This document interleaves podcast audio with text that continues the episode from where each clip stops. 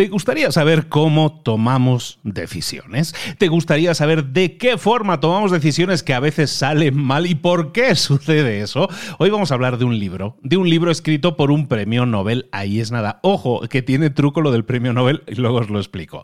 Hoy vamos a ver un libro que se llama Pensar rápido, pensar despacio, del señor Daniel Kahneman, que es de Israel y nacionalizado estadounidense, en el que vamos a ver cómo hay dos sistemas en nuestra mente que rigen la forma en que pensamos. Pero vamos a hablar de muchas más cosas, de sesgos cognitivos, de teoría de prospectos y también de la felicidad. Todo eso y mucho más si te quedas y nos escuchas un ratito por aquí en Libros para Emprendedores. Hoy, Pensar rápido, Pensar despacio de Daniel Kahneman. ¡Comenzamos!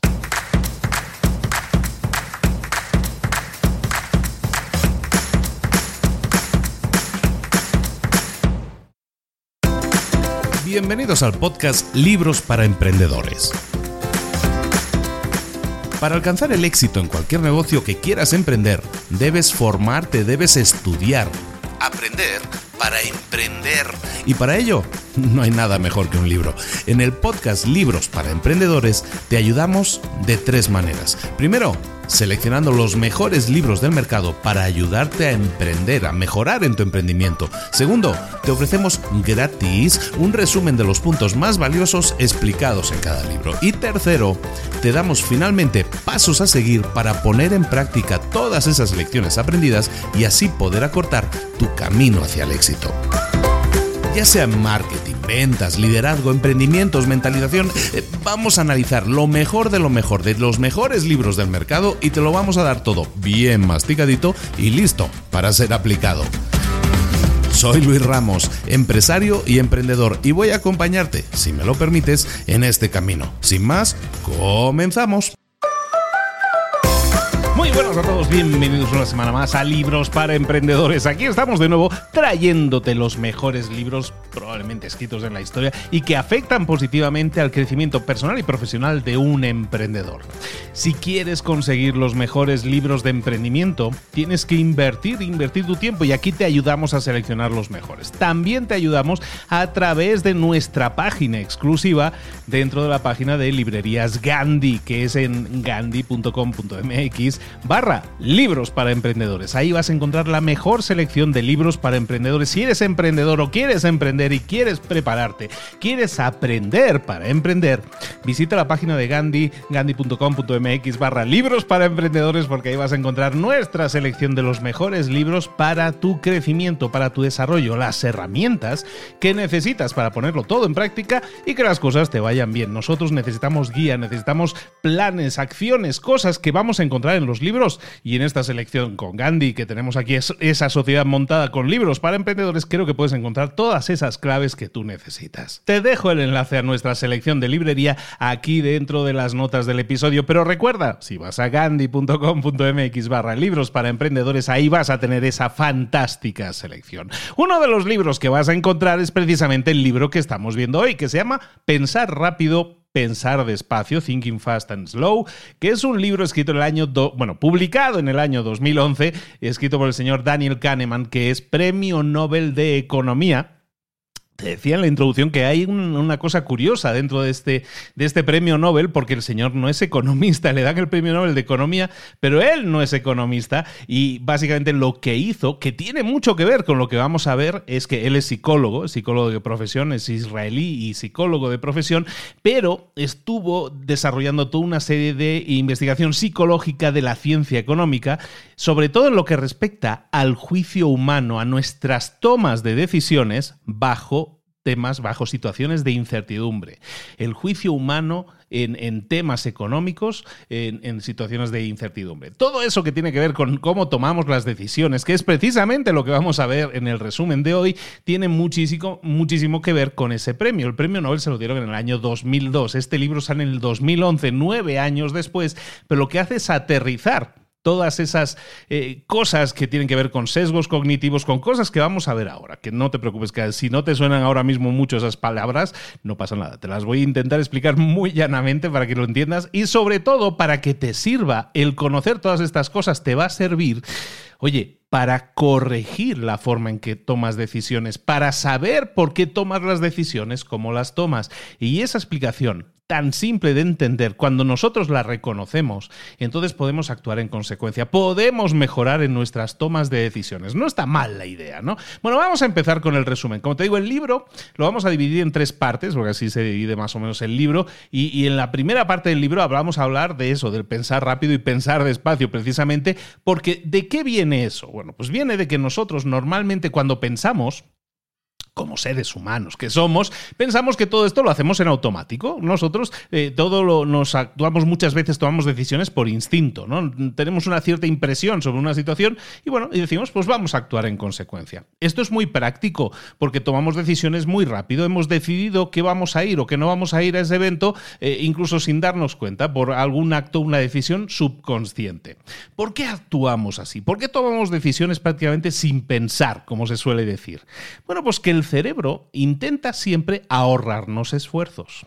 Entonces, siempre que nos enfrentamos a preguntas más complejas, lo que hace el cerebro es decir, bueno, sabes que como esta pregunta pinta muy compleja, te la voy a facilitar un poco. Por ejemplo, ¿Debería invertir en comprar acciones de Tesla? ¿Están al precio adecuado o están muy caras ahora mismo? Pues a lo mejor esa es una pregunta un poco compleja que me obliga a hacer unos cálculos y unos pensamientos complejos. Entonces, ¿qué hace mi cerebro? Lo que hace mi cerebro es transformar esa pregunta compleja en una pregunta más facilita para el cerebro. Y en vez de preguntarme cómo, cómo está evaluada esa, esa, inversión en Tesla, pues la pregunta que me hago es... ¿Me gustan los coches Tesla? ¿Sí o no? Es una pregunta mucho más fácil de responder y tiene mucho más que ver con las sensaciones, ¿no? Con la, con las, con la parte más emocional. Y, esa, y es esta sustitución de las preguntas complejas por las preguntas fáciles hace que tomemos decisiones más ágiles, pero también nos, nos hace cometer errores. Esos errores sistemáticos se llaman sesgos sesgos cognitivos. Es decir, tomar como una plantilla toda respuesta que yo haga, ¿no? Pues a mí, yo qué sé, cada vez que veo a un señor con el pelo largo y muy tatuado, pues me da miedo y me cambio para el otro lado de la calle, para no cruzarme con él. Eso es un sesgo cognitivo. Tengo una imagen eh, marcada en mi mente de que todas las personas con determinada apariencia son buenas o son malas o son simpáticas o son antipáticas o lo que sea. Eso me facilita la toma de decisiones, pero me lleva a cometer errores. ¿Lo entendemos? ¿No? Bueno, entonces, ¿de qué va esto de pensar rápido y pensar despacio? Bueno, eh, básicamente Kahneman nos define que la mente hay dos sistemas funcionando, el sistema 1 y el sistema 2. No se mataron mucho con el nombre. Sistema 1 es el que opera de forma automática, el que opera de forma rápida, el que opera sin esfuerzo, el que parece que funciona en piloto automático. Eh, cuando tú miras hacia un objeto y ves si está más lejos o está más cerca, ese es el sistema 1, porque tú lo decides ya en automático, ¿no? Eh, cuando detectas tristeza en la voz de alguien, cuando lees un letrero, cuando entiendes frases eh, simples. Cuando estás conduciendo un coche en una carretera vacía y prácticamente vas en piloto automático. Todo eso es sistema 1, es la forma en que trabaja nuestra mente en sistema 1. Vamos en piloto automático, como podríamos decir. Ese es el sistema 1. Ese es el pensar rápido. El sistema 2 es aquel que requiere de atención cuando tenemos que hacer un esfuerzo mental, actividades que nos están demandando, oye, aquí tenemos que sentarnos a pensar las cosas bien, eso es sistema 2. ¿Por qué? Porque tenemos que pensar, entre comillas, despacio. Tenemos eh, que pensar, y eso normalmente está asociado con tomas de decisión, con temas de concentración. A lo mejor yo Imagínate, pensar rápido podría ser, mira, ¿qué ves ahí? Un grupo de gente. Y si ahora yo te dijera, mira, enfoca tu atención en aquella persona que está eh, dentro del grupo y que va vestido con rayas rojas y blancas. El hecho de enfocar tu atención en esa persona en particular te exige que atención ahí entra automáticamente el sistema 2. Eh, yo qué sé, que yo te pida que hagas ejercicio más rápido de lo que lo haces normalmente. Activas el sistema 2 porque conscientemente tienes que hacer un cambio. Antes lo que hacías en piloto automático, ahora tienes que pasar a piloto manual. Sistema 2. Eh, a lo mejor cuando tú tienes que aparcar el coche en un espacio muy reducido y estás súper concentrado, concentrada para no chocar el coche con el de delante o el de detrás. O si te hago una pregunta que tiene que ver con, oye, haz esta multiplicación, multiplícame 17 por 24. Pues todo eso automáticamente eh, enfoca tu atención y dice, a ver, esta es una, esta es una actividad que me demanda eh, cálculos complejos. Entonces tengo que enfocarme. Todo eso es sistema 2, ¿vale? Nos exige que estemos concentrados en algo que no nos permite ir en piloto automático. Entonces, si entendemos el sistema 1 y el sistema 2, que yo creo que lo entendemos todos, entonces entendemos que el sistema 1 prácticamente es involuntario, no tenemos control sobre ellos, es lo que funciona en piloto automático que decíamos, y el sistema 1, digamos, es la intuición de las personas, lo que llamamos intuición, que básicamente es sistema 1 en funcionamiento, y el sistema 2 es pensamiento, eh, ahora sí, mucho más concentrado. Podríamos decir que el sistema 1 genera sugerencias, sensaciones, intuiciones, para el sistema 2. Y el sistema 2 toma esas sensaciones, esas intuiciones y las transforma en creencias o las transforma en acciones voluntarias porque está tomando esa información que le da el sistema 1. Entonces el sistema 1 y el sistema 2 están interactuando. Imagínate, lo vamos a ver ahora con un ejemplo muy sencillo. El sistema 1 puede detectar errores en automático y lo que hace es reclutar al sistema 2 para, oye, para tener un poco de gasolina adicional, ¿vale? El sistema 1 puede detectar errores. Por ejemplo, en el Kahneman en el libro habla de, de, un, de un bombero, un veterano, que entró en una casa que se estaba quemando con todo su equipo de bomberos. Y de repente sintió el bombero presintió o sintió que ahí había algo que no estaba bien. Y automáticamente le dijo a todos, chicos, todos para afuera, corriendo, vámonos. ¿Y qué pasó? La casa colapsó, se cayó, se derrumbó muy poco tiempo después. Todo eso fue sistema 1 funcionando. Después, si activamos el sistema 2, que es lo que hizo este bombero, se dieron cuenta, oye, ¿sabes por qué, por qué detecté que había algo que no estaba mal? Porque, yo qué sé, porque en, su caso, porque las orejas estaban inusualmente eh, calientes. El, fuego estaba demasiado tranquilo. Parece que, estábamos, que, que, el fuego estaba indicando que se estaba acumulando en, el, en los cimientos de la casa, en el sótano de la casa. Entonces, todos esos signos, eh, a lo mejor él no los captó conscientemente, pero su sistema 1, que funciona en piloto automático, sí lo detectó. Y automáticamente le envió al sistema 2 diciéndole, aquí hay algo que no está bien. ¿Vale? Entonces, entendemos que el sistema 1 tiene como su detector de incendios y el sistema 2 es que va a tomar las decisiones basado en los datos que nos da el sistema 1, ¿vale? A veces pueden ser erróneos, como decimos, a veces el sistema 1 me puede decir, mira, ese como va tatuado no me gusta. Cámbiate al otro lado de la calle. Y podemos estar en un error. Bueno, entendemos la situación. Ahora, ¿qué pasa? En el libro lo que nos habla mucho es de que hay veces que nuestro sistema 2 es un sistema Es un sistema que no quiere trabajar o que quiere trabajar lo mínimo y que se ocupa muy poco en trabajar y se ocupa mucho en aceptar lo que el sistema 1 le diga, aunque sea erróneo. Y eso es muy importante, porque cuando nosotros tomamos decisiones las tenemos que tomar con el sistema 2. Pero si tenemos un sistema 2 que es vago, que no quiere trabajar, entonces tenemos un problema y es que tomamos decisiones que normalmente son erróneas, porque tenemos un sistema 2 que es vago. ¿Vale? Entonces eso muchas veces, cuando hablo de esto con otras personas, muchas veces la gente dice, ostras, es cierto tú, es que yo tomo muchas decisiones incorrectas, he tomado muchas decisiones equivocadas en mi vida, pero es que actúo con el corazón, ¿no? no, no suena ese tipo de frases. Ese tipo de frases tiene que ver y todos hemos sido así. Yo he sido así el primero. Todos pecamos de lo mismo y es que tenemos la tendencia, por lo que sea, bueno, no por lo que sea, no, ahora lo vamos a ver, por, tenemos la tendencia a tener un sistema 2 un poco vago que cuando ve que ahí hay mucho trabajo y muchas decisiones que tomar así, que hay que dedicarle mucho tiempo a hacer los cálculos, dijo, ¿sabes qué? Me dejo llevar por lo que diga el sistema 1.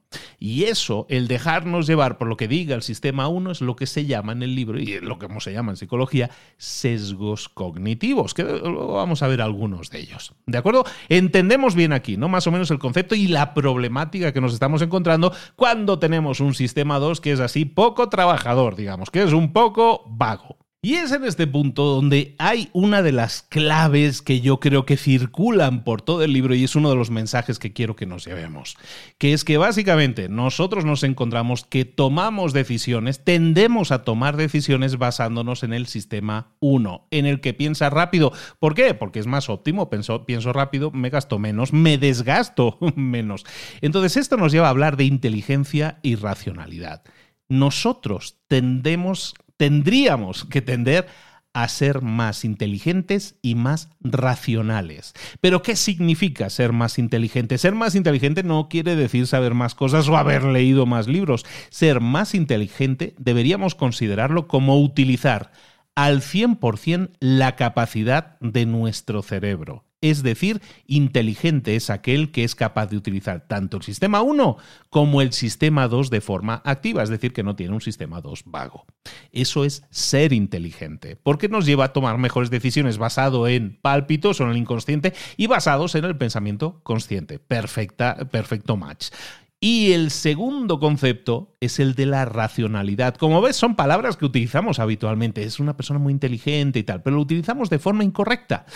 La inteligencia, decimos, es utilizar al 100% sistema 1 más sistema 2. Y racionalidad es la resistencia a esa vagueza mental, resistencia a ser un vago con el sistema 2, es decir, no aceptar una respuesta superficial.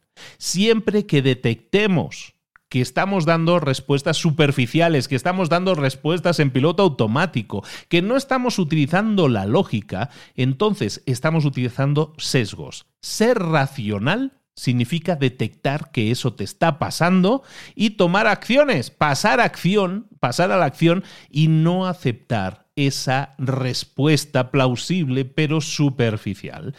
Un sistema 2 de toma de decisiones no tiene sentido, no sirve para nada si la persona que lo posee no es capaz de reconocer que tiene que activarlo para sobreescribir la respuesta del sistema 1. Si me explico, no tiene sentido tener el sistema 2 si no lo utilizamos pero ahora que lo estás escuchando, para muchos será escucharlo por primera vez cómo funciona nuestro cerebro.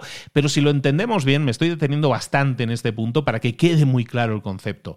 Cuando nosotros detectamos que estamos tomando decisiones con el sistema 1, es decir, en piloto automático, entonces no lo estamos haciendo bien. No estamos siendo útiles, no estamos siendo racionales, no estamos siendo inteligentes. Y el tema, y el tema entonces es detectar que cuando estamos sobrados de confianza, cuando ponemos demasiada fe en la intuición, porque nuestra intuición nunca falla, que es otra de esas frases típicas, entonces lo que estamos haciendo es confiar en demasiado, confiar demasiado en nuestro sistema 1 y dejando de lado haciendo que el sistema 2, nuestro sistema 2, se convierta en un sistema vago. Y ahora alguno se podría preguntar, pero vamos a ver si tenemos dos sistemas, porque uno es más vago y el otro no? Porque el, el que funciona en piloto automático funciona a toda velocidad y el, y el otro no? Bueno, es que el sistema 2 tiene una capacidad limitada tiene una capacidad limitada. Es como el sistema 2, el sistema de pensar despacio, el de pensar eh, con claridad las cosas, es como la gasolina del coche. Se nos acaba tú. Eh, la utilizamos, pero se va, se va, bueno, pues el, depósito va bajando hasta que llega un momento en que nos encontramos sin gasolina. O si lo quieres ver en vez de gasolina como pilas, pues como las pilas. Tenemos una pila que es el sistema 2 y cuanto más la utilicemos, más se va desgastando, se va, oye, se baja el nivel. Entonces, ¿qué tenemos que hacer? Tenemos que entender, tenemos que entender muy fácilmente que hay tareas que son más demandantes que las otras y que esas tareas más demandantes se le llama más demandantes porque demandan más recursos. Una tarea demandante lo que va a hacer es desgastar la pila o desgastar la gasolina del sistema 2 porque son tareas más demandantes. Entonces, ¿qué hacemos nosotros? Que nosotros, que somos muy listos nosotros, cuando vemos una tarea demandante, lo que hacemos es escaquearnos, buscar un atajo, buscar, siempre vamos a gravitar al, al camino que nos requiera menos desgaste. Siempre vamos a buscar el camino fácil. Eso va a hacer que muchas veces tomemos de nuevo decisiones erróneas. ¿Cuándo tomamos ese tipo de decisiones erróneas? ¿Cuándo? Pues básicamente analizamos una serie de ideas y si el sistema 1 es capaz de detectar por aquí es el camino más rápido, por aquí está el atajo, ¡pum! Decisión tomada. A veces, cuando estamos obedeciendo instrucciones, también vamos a tomar decisiones a veces incorrectas, pero no las hemos tomado nosotros. Pero sobre todo, muy importante, algo que a ti te tiene que quedar muy claro en esto es que cuando nosotros tenemos una gasolina limitada, una pila limitada para nuestro sistema 2, hay una serie de cosas que nos impactan negativamente. Una de ellas es el estar cambiando constantemente de tareas. Cada vez que tú cambias de tarea, ahí hay un desgaste de la gasolina o de la pila del sistema 2. Y recuerda que es limitada, se nos acaba el depósito, se nos acaba la energía. Entonces es importante que detectemos en qué puntos se desgasta más nuestra gasolina, nuestra energía. Una de ellas es cada vez que efectuamos cambios de tareas. Estamos haciendo una cosa y de repente me dicen, ponte a hacer esto, deja eso, y te pones a hacerlo. Eso, ¡pum!, automáticamente desgasta el sistema 2, la gasolina, que es finita. También cuando tenemos una presión de tiempo. Sabemos muchas veces que nos cuesta hacer las cosas, esperamos, procrastinamos hasta el último momento y entonces tenemos presiones de tiempo. ¿Qué sucede cuando tenemos una presión de tiempo? Que lo que hacemos es meterle gasolina a tope, meterle carbón a la máquina del tren y claro, eso quema. Vamos mucho más rápido en ese momento por el tema de la procrastinación y porque se acerca la fecha límite y estamos con una presión de tiempo. Y cuando llegamos a, terminarlo, estamos muertos tú. Estamos ya no puedo más. ¿Por qué? Porque ha habido una presión que, de tiempo que ha hecho desgastar la gasolina, la pila de nuestro sistema 2. Entonces, cada vez que entendamos eso, como que nuestra pila se va desgastando, lo que tenemos que hacer es, como yo digo a mis alumnos siempre, protege tu tiempo. Proteger tu tiempo en este sentido significa estructurar mucho mejor tus tareas, evitar temas de presión de tiempo siempre que te sea posible, porque eh, como estamos viendo desgasta nuestra gasolina y también ser enfocados a la hora de hacer una cosa y no estar constantemente cambiando de tareas, porque cambiar de tareas, ¿qué nos hace? Nos hace desgastar la pila.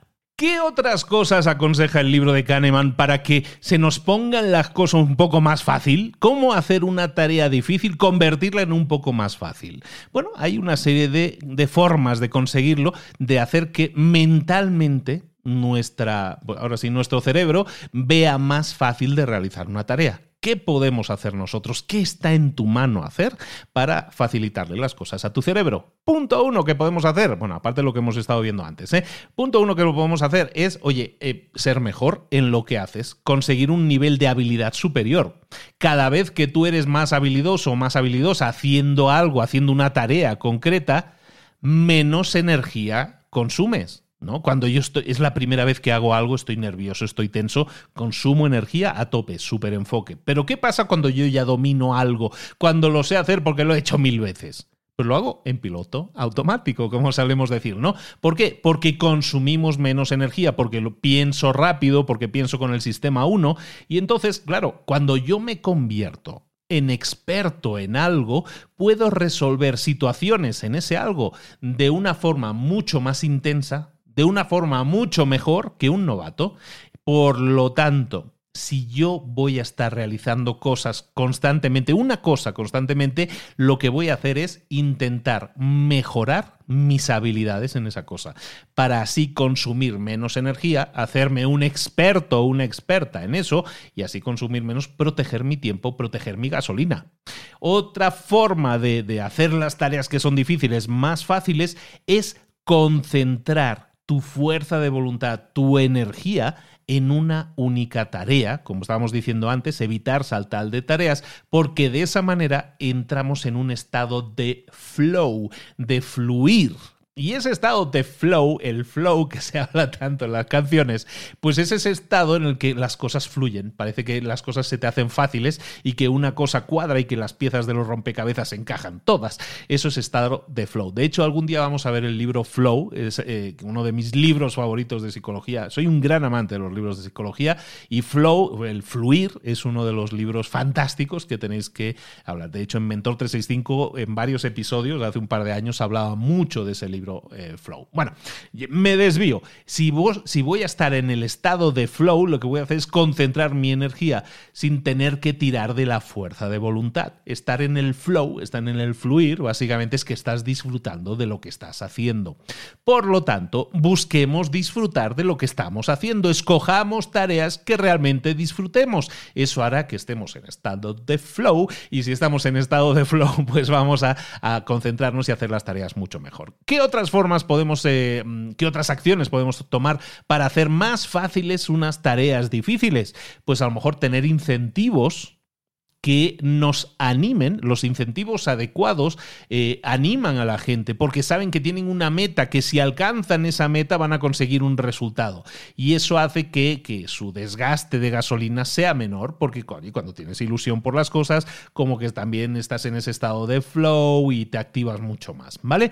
Entonces, esa es otra de las cosas que podemos hacer, incentivos de comportamiento y eh, comer estar bien alimentados. De hecho, la glucosa nos ayuda mucho en temas de pensar en temas de pensar despacio, tenemos que tenerlo en cuenta. Y una cosa más que a la gente aquí le va a hacer así un poco raro el comentario, pero algo que ayuda a que una tarea difícil se convierta en una tarea más fácil tiene que ver con el ejercitar nuestro cerebro.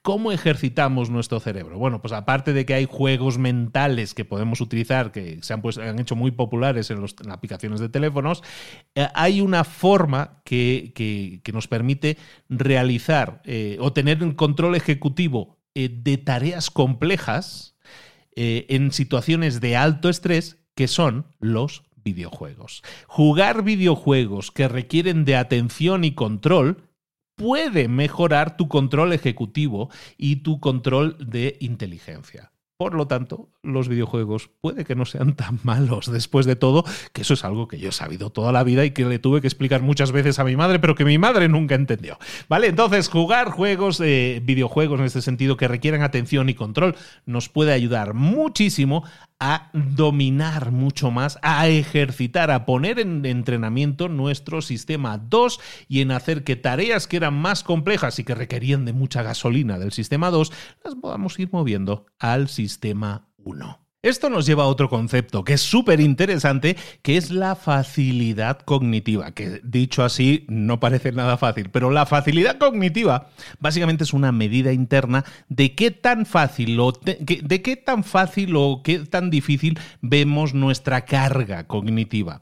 Esto de fácil y difícil en estos términos a lo mejor no lo entendemos también, pero básicamente se trata de que si estamos en el sistema 1, digamos, las cosas van más fluidas, ¿no? Las cosas son intuitivas, más creativas, ¿no? Entonces, eh, cuando estamos trabajando con el sistema 1, tenemos más facilidad cognitiva que cuando estamos trabajando con el sistema 2. ¿Por qué? Porque estamos eh, enfocándonos en cosas normalmente cognitivamente más difíciles, sistema 2, ¿vale? Entonces, la facilidad cognitiva no se dispara tanto. Entonces, la facilidad cognitiva, ¿cómo la podemos generar nosotros? ¿Cómo puedes generar tú esa facilidad? Cognitiva que haga que para ti o para otros que estén en contacto contigo los muevas al sistema 1, a que piensen de forma intuitiva en las cosas. Pues hay una serie de cosas que podemos hacer llámalo truquis, llámalo truquillos, que básicamente lo que hacen es hacer es facilitar cognitivamente cómo nosotros pensamos, como pueden ser las experiencias repetidas, repetidas la claridad de, descripción, la primar las ideas o estar de buen humor.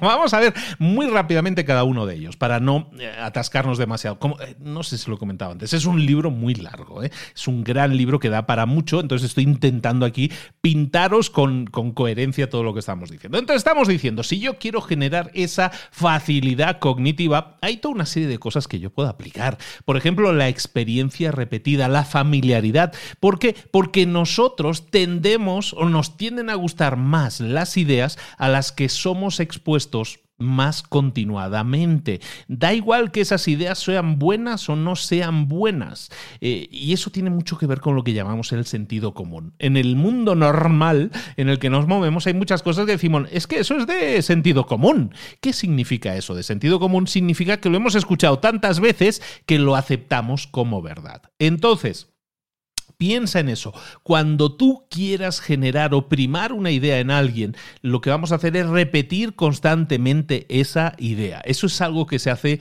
eh, muchísimo en marketing, se utiliza muchísimo en marketing porque ¿qué es lo que hace? Crear familiaridad con una idea. No quiere decir que sea la mejor idea, pero es la idea que más familiar se nos hace. Y siempre tendemos a ir a ir hacia o tendemos a, desviarnos siempre hacia esas zonas más conocidas, porque nos sentimos más seguros, porque lo hemos escuchado muchas veces.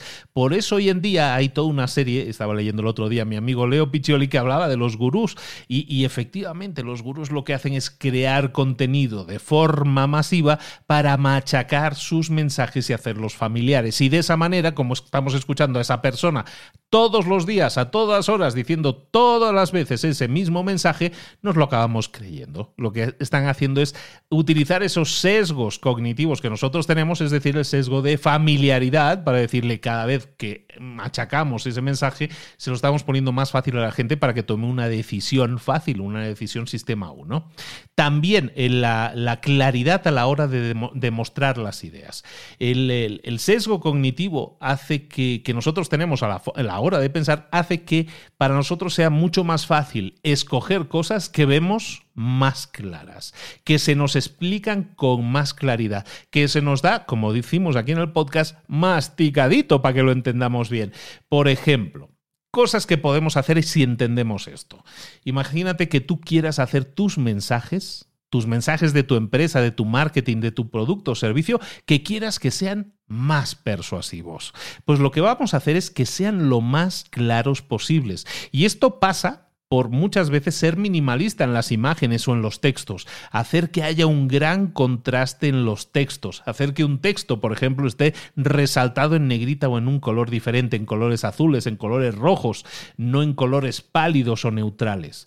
El utilizar un lenguaje más simple le da mucho más claridad a nuestro mensaje y eso hace que sea mejor interpretado. En marketing, si lo vemos, esto también se aplica mucho. En marketing, en copywriting, por ejemplo, que es la la redacción persuasiva, se te dice, tienes que escribir en un texto que lo pueda entender un niño de tercero de primaria. ¿Y por qué es eso? Porque se lo estamos poniendo fácil, porque la mente acepta mejor los mensajes explicados con claridad. Y esto si ahora nos abstraemos, nos salimos un momento del libro, da para mucho, ¿eh? da para estar aquí parados 10 minutos hablando de esto, pero te lo voy a peinar un poquito nada más. Imagínate que tú tienes un negocio que ahora mismo no está funcionando del todo bien y a lo mejor estás invirtiendo en marketing y no estás obteniendo resultados. Algo que podrías pensar es que a lo mejor tus mensajes no están impactando de la forma adecuada. Me estoy gastando dinero, estoy invirtiendo dinero en publicidad, pero no me genera un retorno de la inversión. ¿Por qué sucede esto? A lo mejor es porque tu lenguaje no está explicando con claridad los méritos de tu producto o servicio. Cómo tu producto o servicio ayuda a las personas y genera un resultado en las personas. Muchas veces eh, pecamos de decir, no, como yo estoy invirtiendo dinero en publicidad, me tendría que funcionar. Y, y, se trata de que entendamos que los mensajes tienen que ser claros, diáfanos, escritos en un lenguaje fácil o dichos con un lenguaje muy fácil para que eso la gente lo asuma, lo absorba con mucha más facilidad. Todo esto viene a cuento porque si no se lo pones fácil a la gente, si cuando creas tu página web pones un lenguaje muy complejo, muy difícil de entender, muy rimbombante, que dices así, los voy a impactar con palabras complicadas, se lo estás poniendo difícil. ¿Por qué? Porque cuanto más complicado sea el lenguaje, cuanto más difícil de leer sea el texto porque tiene bajo contraste, por lo que sea de cualquiera de estas razones que hemos dicho, ¿qué es lo que sucede? Estás obligando a las personas a activar qué? El sistema 2. Estás, como no se lo pones fácil, y fácil recuerda el sistema 1, que es el que toma decisiones así como más rápidas, como le estás obligando a activar el sistema 2, y recordemos, eso es una gasolina que se nos acaba, pues eso hace que la gente que tiene el sistema 2 normalmente vago, no lo haga, no lo lea, no lo absorba ese mensaje y diga, ¿sabes qué? Paso de esta página, no me entero de lo que me está diciendo en esta página, me voy a otra que me hablen un lenguaje mucho más claro. Lo vas viendo, todo esto que estamos hablando, que es así como, ostras, esto, esto es muy psicológico. Sí, pero tiene aplicaciones directas en tus resultados. Puede modificar positivamente tus resultados si las aplicas, como siempre decimos. Más cositas sobre la forma en que pensamos. El sistema 1 es asociativo. Fíjate en esto, esto es súper chistoso que tiene que ver con los sesgos cognitivos que estábamos mencionando antes. Y es que el sistema 1 es asociativo. Nosotros intentamos siempre asociar una idea con otra que hayamos visto antes. Es lo típico, por ejemplo, de causa y efecto. Nosotros vemos una causa y eso genera un efecto. A lo mejor vemos un efecto y dices, pues este efecto ha sido, causado por este origen. Siempre buscamos enlazar dos ideas, eh, causa y efecto, eh, que pertenezcan a la misma categoría. Yo que sé, que el limón pertenece a la categoría fruta, que también puede ser por las propiedades, ¿no? Vemos que el limón a lo mejor tiene varias propiedades, una que es amarillo, que es amargo, todo ese tipo de cosas. Son asociaciones que nosotros tenemos hechas en la cabeza. Son sesgos cognitivos, son programaciones que tenemos en nuestro diccionario de decisiones, causa y efecto, categoría, todas estas cosas que decimos. Entonces, las asociaciones nos permiten pensar rápido. son sistema 1 total. Son rápidas, son inconscientes, no tenemos que pensar en ellas. Si yo te dijera tres palabras, por ejemplo, cottage, suizo, tarta. Inmediatamente la respuesta, la palabra que acudiría a tu mente es queso. ¿Por qué? Porque queso, cottage, eh, queso suizo o tarta de queso. Eh, rápidamente hacemos la asociación, porque es una asociación fácil, es como una asociación lógica. Nuestro cerebro no la tiene que pensar mucho, viene rápidamente a nuestra mente. Entonces, hay veces en que esas asociaciones no son tan fáciles y, que tenemos que pensarlo más. Y eso normalmente tiene que ver cuando se nos pone a tomar decisiones de ¿qué prefieres? ¿Estas tres palabras o estas otras tres palabras? Y a lo mejor tú puedes decir, por ejemplo, y en el libro te ponen dos ejemplos muy interesantes para ver que muchas veces tomamos la decisión siempre más fácil. Si yo te diera a escoger entre dos grupos de palabras, por ejemplo, grupo uno de palabras, dormir, correo, interruptor. Ese es el primer grupo. Y el segundo grupo de palabras es salada, profundo, espuma. ¿Cuál sería el grupo de tres palabras que tú escogerías? Aunque el primero sea raro y a lo mejor a muchas personas le llama la atención, la mayoría escogeríamos el segundo. ¿Por qué? Porque podemos hacer una asociación de forma más fácil. Salada, profundo, eh, espuma, todo eso que nos recuerda al mar, y eso es como el océano, ¿no? Es una asociación mucho más fácil de hacer que a lo mejor el dormir correo interruptor, ¿no? Entonces, básicamente, nuestras asociaciones son rápidas, son inconscientes y nos llevan siempre a tomar el camino más fácil, como estábamos diciendo, sistema 1 total. Entonces las asociaciones nosotros las tenemos eh, siempre programadas en nuestro cerebro. Si yo te dijera, por ejemplo, la frase, ¿cuántos animales de cada especie puso Moisés en el arca, de la, en el arca esta del, del diluvio? Pues la respuesta correcta es ninguno, porque no fue Moisés fue Noé el que llevó los animales al arca. Y yo te he dicho Moisés, pero la idea de animales, del arca y Moisés, como todo está en el rollo de la Biblia, pues básicamente es un contexto parecido. Hemos hecho la asociación rápida, muchos no se habrán dado cuenta de que dije Moisés hasta que ahora lo he remarcado. Pero si dijéramos ahora, ¿cuántos animales de cada especie puso Kanye West? En el arca en el, para el diluvio, eh, entonces diríamos, no, no, no, no, has dicho Kanye West, Kanye West es un rapero, ese no es, no, la ilusión se pierde. ¿Por qué? Porque la asociación no es fácil, Kanye West no estaba en la Biblia hasta donde nosotros sabemos, ¿vale? Entonces las asociaciones siempre evalúan el contexto y si el contexto eh, de esa asociación está dentro de lo que nos parece lógico, aceptable, va a pasar, va a pasar el filtro, como en el caso de Moisés o, Noé, y a lo mejor con Kanye West no nos pasaría tanto. Entonces tenemos que entender que esas asociaciones rigen cómo nosotros tomamos decisiones y cualquier violación a la normalidad la vamos a detectar muy rápidamente. ¿Por qué? Porque violan esa asociación, como en el caso del rapero. Como podemos ver también, este pensamiento asociativo que tiene el sistema 1, nuestro sistema 1, nuestra mente a la hora de pensar rápido, eh, tiene, tiene fallos, tiene fallos. Está claro que no va, en el caso de Moisés es un gol que probablemente muchos habrán tragado. Bueno, pues vemos que el pensamiento asociativo tiene fallos. Entonces, cuando aplicamos este pensamiento casual a situaciones que requieran del pensamiento estadístico, es decir, cuando nosotros aplicamos esta teoría asociativa a, pensamiento complejo, a ideas complejas, normalmente no va a fallar. ¿Por qué? Porque tenemos que activar el sistema 2 para cosas complejas, para pensarnos las cosas bien. Necesitamos activar el sistema 2. Y es por eso que muchas veces y se utiliza muchísimo también en psicología y sobre todo en marketing, que aplica mucho de psicología, utilizamos en las asociaciones el tema de primar ideas. Primar ideas es como repetir, machacar una idea o asociar. Sabemos que la asociación funciona en nuestra mente. Lo que vamos a hacer es asociar una idea concreta machaconamente para que de esta manera obtengamos un resultado, generemos un resultado diferente. Y ojito a esto, porque esto se utiliza mucho también en en los políticos, en las elecciones, lo utilizan muchísimo el marketing y estamos expuestos todos los días a ellos miles de veces. Entonces, ojito, pero bueno, lo que estamos, eh, estamos haciendo ahora es descubrir, oye, cómo nos manipulan, porque si nos manipulan, porque saben que nosotros en nuestra mente trabajamos con asociaciones. Entonces, lo que hacen es primar una serie de ideas, es decir, machacar una serie de ideas.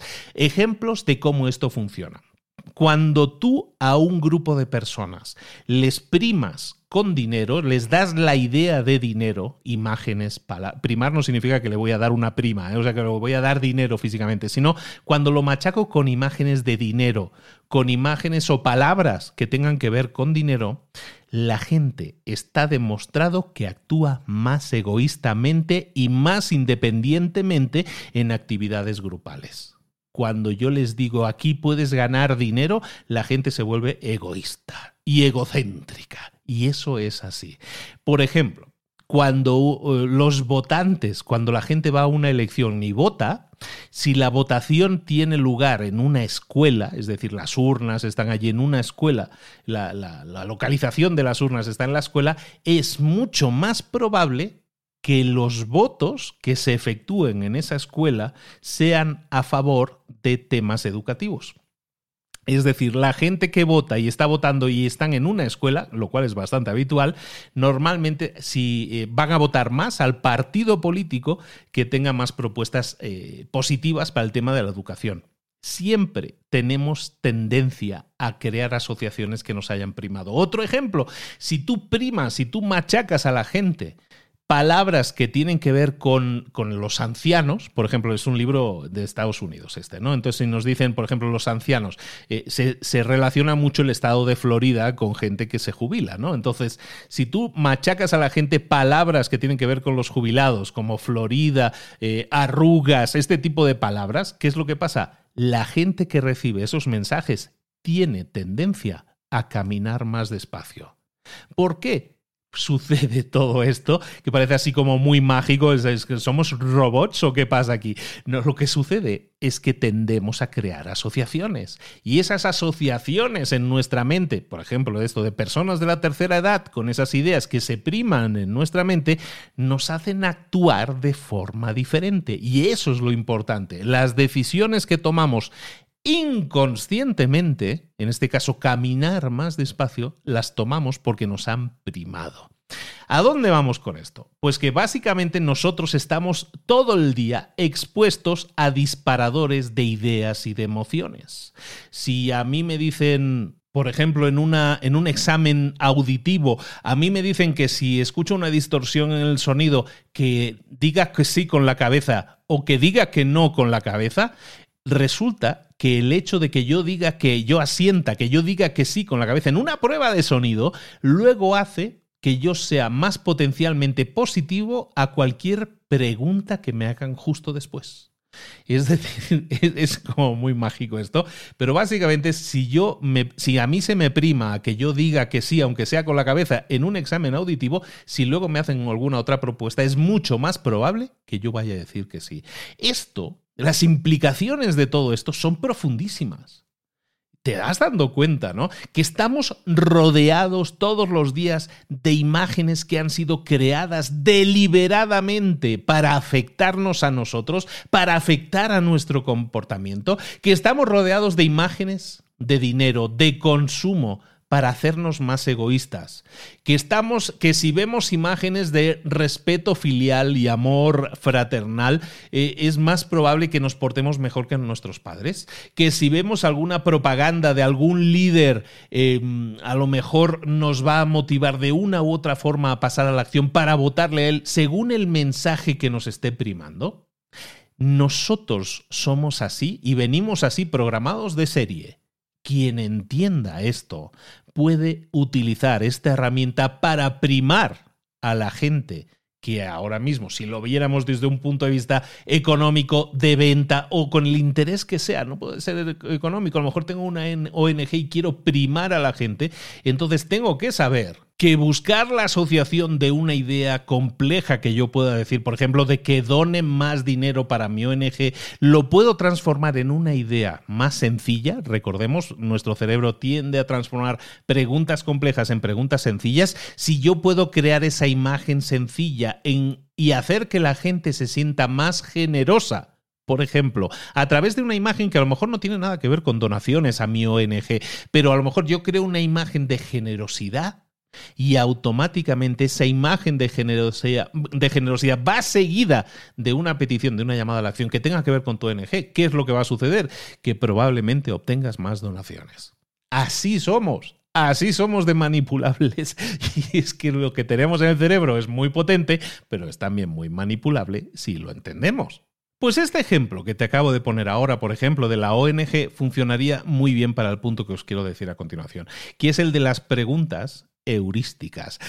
todo esto tiene nombres muy complejos, lo sé, pero una pregunta heurística es esa pregunta sustituta que nuestro cerebro busca muchas veces ante una pregunta compleja. Por ejemplo, em, si yo quisiera generar la pregunta compleja, yo soy el de la ONG, yo quisiera generar esa pregunta compleja en la mente de la, del que me escucha de, yo qué sé, ¿Cuánto dinero creo que podría invertir para salvar a una especie?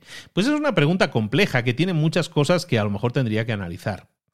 Pero si yo transformo esa pregunta compleja, que yo sé que es una pregunta compleja, si yo se la pregunto hacia la gente, pues la gente va a decir, ostras, pues no sé cuánto sería capaz de donar me lo tengo que pensar, dame tiempo, ¿no?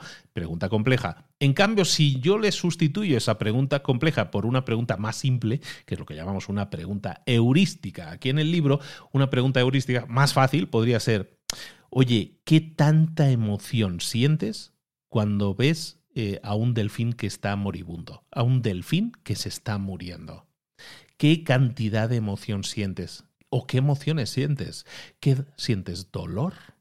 ¿Qué sientes eh, furia, ira, ¿qué es lo que sientes? Esa es una pregunta mucho más fácil, ¿no? Porque es una imagen mental mucho más fácil también. Es una imagen, es una pregunta, sistema 1, es una pregunta fácil de responder, que podemos responder en piloto automático. Y yo inmediatamente me imagino el delfín ahí muriéndose, pobrecito, ahí con esa sonrisita tan bonita y no sé qué, y se está muriendo. ¿Qué es lo que pienso automáticamente? Pues, pues me encabrono, me pongo triste, me pongo lo que sea. ¿Vale? Es mucho más fácil responder porque va en automático.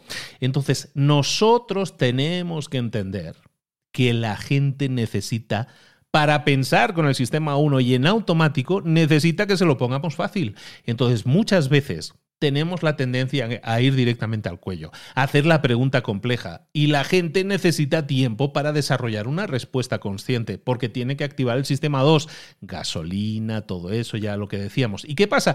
Que la gente, su sistema 2 es vago, tendemos a utilizarlo lo menos posible, tendemos a acomodarnos en las cosas que conocemos. Por lo tanto, si esta idea la trasladamos a ti, a tu negocio, a tu marca personal, a tu empresa, lo que tienes que hacer por obligación no es utilizar las preguntas directas que a lo mejor quieres que la gente conteste, pero que sabes que van a tener que disparar su sistema 2 y vamos a ponérselo fácil, vamos a ponérselo sencillito y con preguntas que le lleguen a generar emociones, porque así es como funciona el sistema 1 que es aquello que luego dicen en marketing que tú le, tú le vendes al corazón de las personas y luego tienes que convencer a la mente. Es un poco hablar al sistema 1 primero y luego ya el sistema 1 ya convencerá al sistema 2, que así es como queremos que funcionen las cosas. Eso es crear preguntas heurísticas, como dicen en el libro, preguntas facilonas, preguntas que tienen que ver con emociones, que es como dialoga, cómo se mueve, cómo razona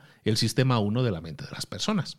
Entonces, para ir terminando con este tema del pensar rápido o pensar despacio y los sesgos cognitivos, que son estas trampas en las que caemos al pensar porque estamos acostumbrados o que nos gusta pensar en automatismos, ¿no? El sistema 1 siempre va a intentar formar narrativas que conecten convenientemente los puntos y que no nos sorprendan. ¿Vale? Todo eso es sistema 1 y es lenguaje del sistema 1.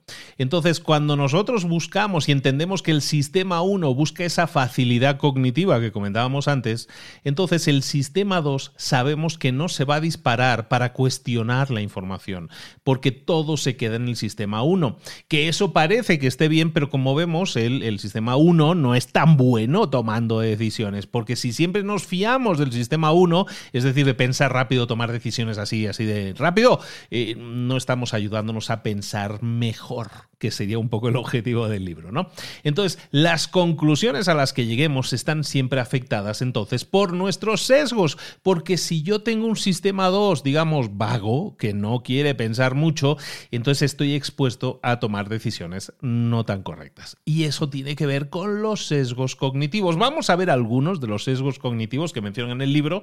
Yo tengo algunos otros libros de sesgos cognitivos y es un tema que me apasiona. Tengo algún libro con más de 100 sesgos cognitivos, pero es interesante que veamos algunos de los más, eh, de los más destacables aquí en este libro que estamos viendo hoy, que recordemos se llama Pensar rápido, pensar despacio. Sesgos cognitivos, por ejemplo, que hacen que pensemos o tomemos decisiones de una determinada manera. Por ejemplo, el lo que ves es todo lo que hay, ¿no? Que llaman el WYSIAT en inglés, que son las iniciales, ¿eh? pero what you see is all there is. Eh, lo que ves es todo lo que hay básicamente es que cuando a ti te presentan evidencias de algo, em, eh, especialmente esas que confirman tu modelo mental, tu forma de pensar, entonces tú no tiendes a cuestionarte si, faltan, si te falta información. Es decir, cuando te presentan evidencias y, y confirman lo que tú ya pensabas, no tiendes a cuestionar que faltan cosas. Por ejemplo, eh, un ejemplo con un tema legal. Le presentaron a tres grupos información sobre un tema de un juicio. Y a un grupo le presentaron la información de la acusación. Al siguiente grupo le presentaron solo la información de la defensa. Y al tercer grupo le presentaron ambas informaciones, lo que normalmente ve un jurado, ¿no? Entonces resulta que los dos primeros grupos, que son los grupos a los que solo le presentaron una parte, una versión, solo la versión o la de defensa o de la acusación, resulta que tenían mucha más confianza en el juicio. Sabían exactamente si esa persona era culpable o inocente. ¿Por qué? Porque tenían una información parcial, pero que confirmaba su modelo mental y por lo tanto su decisión era mucho más rotunda. Yo estoy seguro de que es inocente o que es culpable. En cambio, el tercer grupo, que tenía ambas informaciones, pues no tenía tan clara la, toma de decisión. ¿Por qué? Porque normalmente nosotros tendemos a, con la evidencia que se nos presenta, con los datos que se nos dan, intentamos con esa información crear un modelo mental en automático para tomar decisiones en automático. Sesgo cognitivo, como decimos, lo que ves es todo lo que hay. Otro sesgo cognitivo también muy conocido es el efecto halo. El efecto halo básicamente es cada vez que tú piensas positivamente de algo, eso se extiende a todo lo demás que tenga que ver con esa cosa o persona. ¿Eso qué quiere decir? Efecto halo. Que tú conoces a una persona que es a lo mejor súper guapa, súper atractiva, visualmente muy atractiva, y esa persona te gusta. Entonces, como esa persona te gusta por su físico, eh, que es una de las cosas que te gustan de esa persona, automáticamente extiendes tu gustar de esa persona, lo extiendes a todo lo que tenga que ver con esa persona, ¿no? Los enamoramientos, básicamente, es efecto halo en acción. Es, a mí me gusta esa chica de, porque es muy guapa y automáticamente pienso que es muy simpática, muy inteligente, que es muy chistosa, que es muy optimista, que es... O sea, pinto en mi imaginación, el efecto halo es básicamente que extiendo ese atractivo que veo en la otra persona, lo extiendo a todo Y cuando uno está enamorado, pues todo le parece bien de esa persona. Efecto halo en acción. Eso es un sesgo cognitivo, porque está manejando una respuesta emocional, sistema 1, y está rellenando los blancos, rellenando los espacios en blanco que no conocemos de esa persona, los rellena automáticamente con cosas positivas.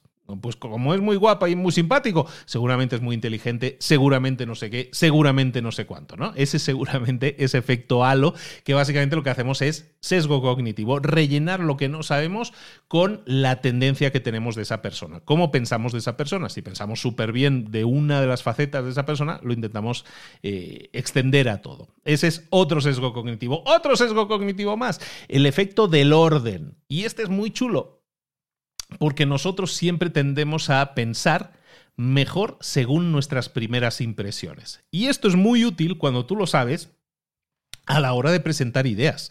Cada vez que tú presentes ideas, la gente que las escucha tiende a quedarse primero con lo primero que tú le dices.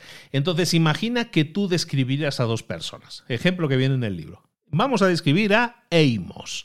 Amos es una persona inteligente, trabajadora, estratégica, sospechosa y egoísta. Y luego tenemos a Barry, que es egoísta, sospechoso, estratégico y es trabajador e inteligente. Entonces fíjate que lo que hemos dicho hace que mucha gente tenga más tendencia a decirle, pues me gusta más el primero que el segundo. ¿Por qué? Porque las primeras descripciones de la primera persona son más positivas y las últimas son más negativas. De hecho, lo que hemos hecho es describir a las dos personas con las mismas palabras, pero en diferente orden. Y resulta que entonces nos cae mejor el primero porque hemos dicho primero lo positivo que lo negativo.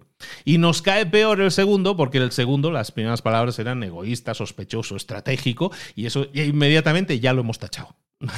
Eso es otro sesgo cognitivo, que es el efecto del orden en la forma en que nosotros aceptamos la información. Las primeras, las primeras impresiones cuentan.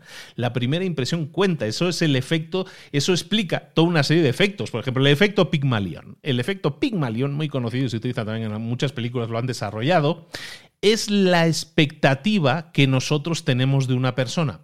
Y esa expectativa afecta el desempeño de esa persona. Si yo tengo altas expectativas de una persona, altas expectativas de mi hijo, altas expectativas de mi trabajador, esa persona va a tender a hacerlo mejor que si yo tengo bajas expectativas de él o de ella. ¿eh? Entonces, básicamente, si nosotros entendemos eso, entendemos muchas cosas que afectan a si yo soy profesor, si yo soy empleador y tengo una serie de empleados, si yo manejo eh, yo qué sé, reuniones, por ejemplo. Si yo manejo toda una serie de reuniones y entiendo el sesgo cognitivo que significa el efecto del orden, en la forma en que yo utilizo, eh, la forma en que yo hablo en ese grupo, voy a obtener resultados diferentes. Si yo sé que la gente se queda con las primeras impresiones, y que la gente, el efecto Pygmalion, por ejemplo, que era uno de esos efectos, tiene que ver con las expectativas que, que tengo de esa persona, si yo genero expectativas altas en una persona, de alguna manera le estoy enviando el mensaje que confío en esa persona y va a tender a hacerlo mejor. Y eso es así. Psicología aplicada. Y lo mismo con mis alumnos, y lo mismo con mis trabajadores, y lo mismo con mis proveedores en general siempre funciona así. Entonces podemos utilizar esos sesgos cognitivos también a nuestro favor. ¿De acuerdo? Entonces el efecto orden afecta muchísimo a cómo la gente absorbe la información. Utilízalo también sabiamente. Hemos visto el ejemplo de dos personas que describimos con las mismas palabras y el cambiar el orden de las palabras sí afecta al resultado. Otro sesgo cognitivo conocidísimo, el más conocido probablemente es el sesgo de confirmación. El sesgo de confirmación es esa tendencia que tenemos nosotros a buscar y a interpretar información de forma que confirme nuestras creencias anteriores. Es decir, si yo creo que el mejor coche para mí ahora es un Tesla modelo no sé qué, entonces lo que voy a hacer es que el sesgo de confirmación va a hacer que yo tienda a buscar información que confirme lo que yo ya pienso. Yo ya he tomado la decisión en mi mente con mi sistema 1 y lo que voy a hacer, el sesgo cognitivo de mi sistema 1 va a hacer es buscar alrededor de mí en noticias, en páginas web, eh, información de Tesla, que confirmen que tengo razón. Y cada vez que yo encuentre una noticia que me dé la razón, pues voy a bajar mis defensas. Es decir, mi decisión todavía es más sólida. Si encuentro una noticia que no me convence, la voy a desechar. ¿Por qué? Porque no quiero noticias que rompan esa idea que ya tengo. El sesgo de confirmación es básicamente voy a buscar solo aquella información que confirme lo que yo ya sé. El típico ejemplo, si yo he decidido que me quiero comprar un coche del modelo tal rojo, ¿qué va a pasar? Que inmediatamente empiezo a ver coches de ese modelo rojos por la calle y por todas partes. ¿Por qué? Sesgo de confirmación. Me estoy buscando, a, lo mejor es la misma cantidad de coches que antes, pero yo ahora me fijo más. Y digo, hombre, mira, es un, eh, yo qué sé, un Nissan, es un coche que es un Nissan de color rojo que me quiero comprar. Y resulta que en el momento en que tomas esa decisión, de repente empiezo a ver coches Nissan de color rojo por todas partes. ¿Por qué? Sesgo de confirmación. Es interesantísimo cómo se materializa eso y cómo lo podemos utilizar también en nuestro favor. Otro sesgo cognitivo que también tenemos que tener en cuenta es el efecto de la mera exposición. ¿Y esto qué significa? Lo hemos comentado un poco antes. Cuando nosotros exponemos a alguien repetidamente a una idea, esa idea le empieza a gustar cada vez más.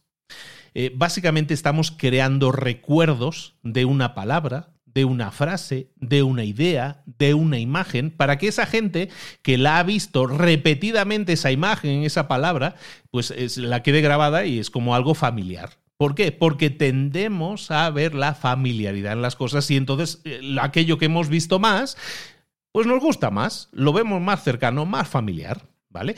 Otro tema es la falacia narrativa, es otro sesgo cognitivo. La falacia narrativa, eso lo, explicamos luego eh, un poquito más adelante, pero no nos vamos a desviar mucho más. La falacia narrativa, básicamente, es que cuando alguien quiere creer en una historia, va a buscar explicaciones que tengan que ver con causa y efecto sobre todo en tiempos de incertidumbre. Y esto es muy interesante porque se utiliza muchísimo y, lo, y de hecho es algo que hemos mencionado aquí sin llamarlo por su nombre, que que, la falacia narrativa es algo que se utiliza muchísimo hoy en día y se tiende a utilizar sobre todo en estos emprendedores eh, estrellas del rock que tenemos hoy en día, estilo Steve Jobs, estilo eh, Elon Musk y toda esta gente es gente a la que se le dan grandes historias de origen, ¿no? El camino del héroe, Steve Jobs, que fue abandonado por sus padres eh, eh, y, fue adoptado por otra familia, por los Jobs, ah, las estrellas deportivas que tuvieron una infancia muy dura, muy difícil. Lo que, lo que nosotros buscamos es a líderes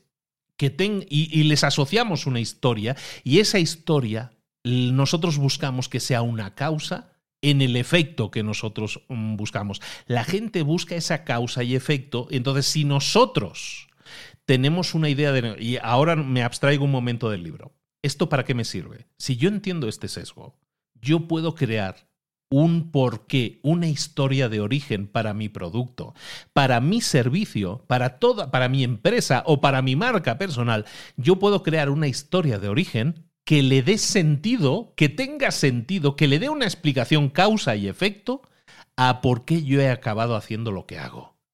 Si nosotros entendemos esto, podemos crear esa historia de origen que dé ese sentido de causa y efecto y la gente que busca ese sesgo cognitivo de buscar una causa y efecto, una causa que haya generado el efecto que tú le estás vendiendo, entonces va a decir, ostras, lo entiendo, lo acepto. Por eso hay muchas, no sé si os acordáis de cuando vimos aquel, aquel libro de eh, Empieza por el porqué.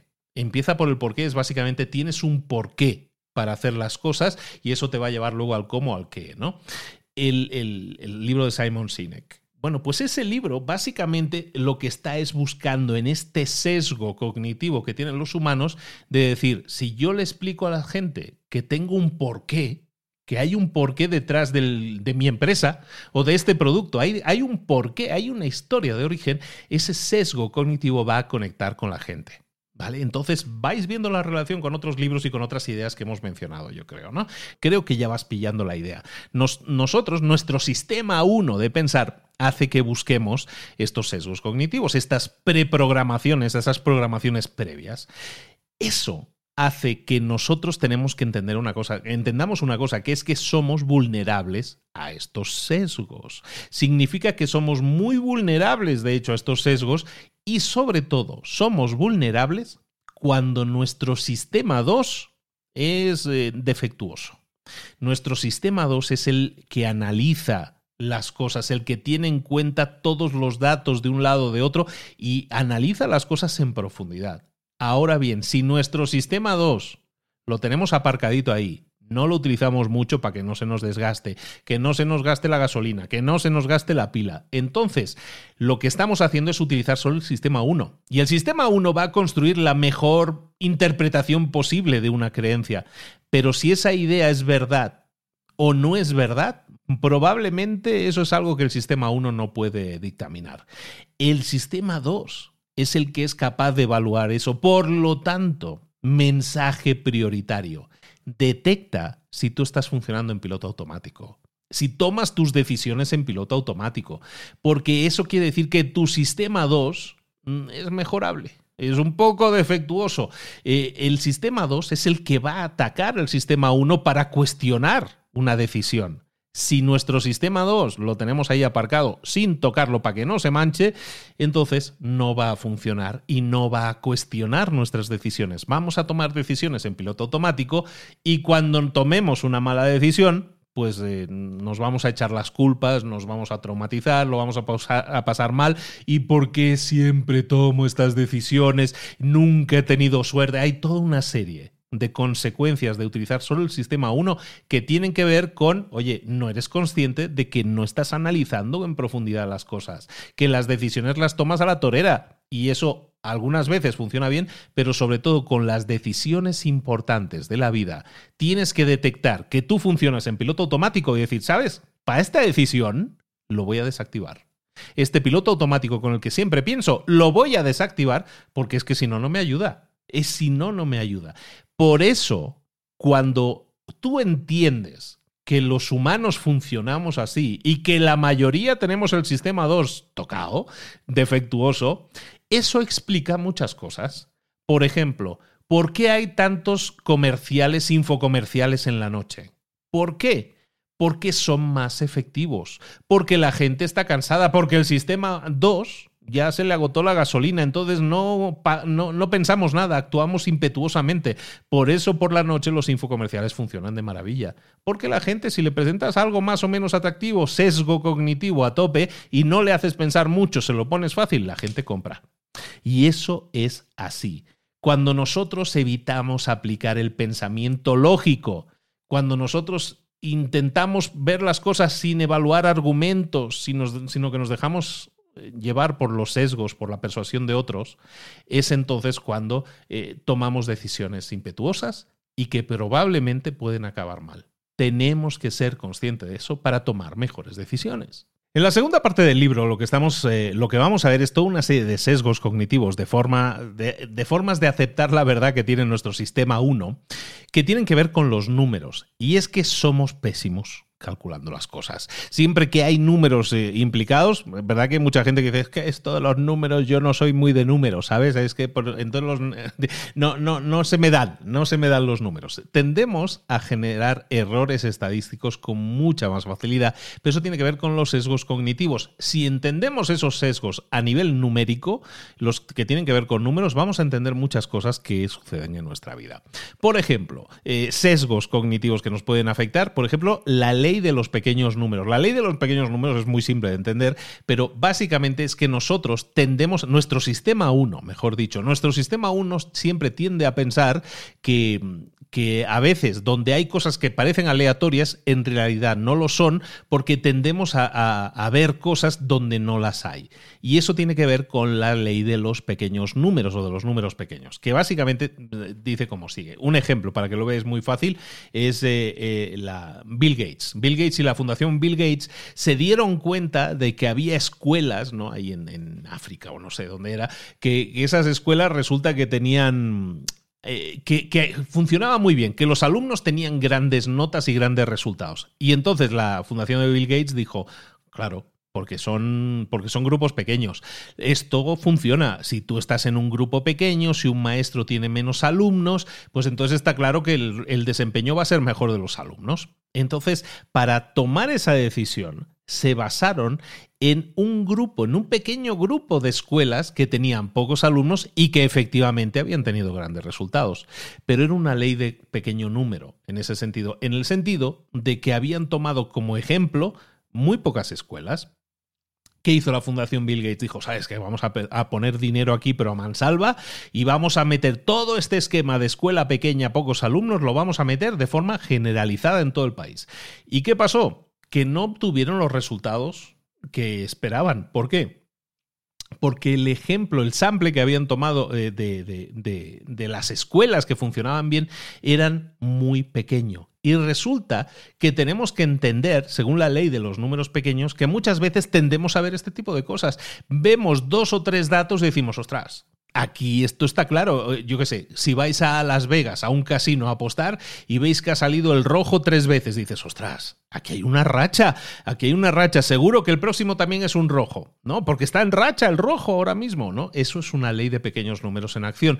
Tendemos a ver secuencias donde no las hay, donde hay cosas que son aleatorias, pero tendemos a ver secuencias. Esa es la ley de los pequeños números. Entonces tenemos que ser conscientes de que muchas veces tomamos decisiones, vamos a abstraernos un momento del libro, tomamos muchas veces decisiones basados en la ley de pequeños números. Es decir, vemos muy pocos datos e inferimos que de esos datos ahí hay algo.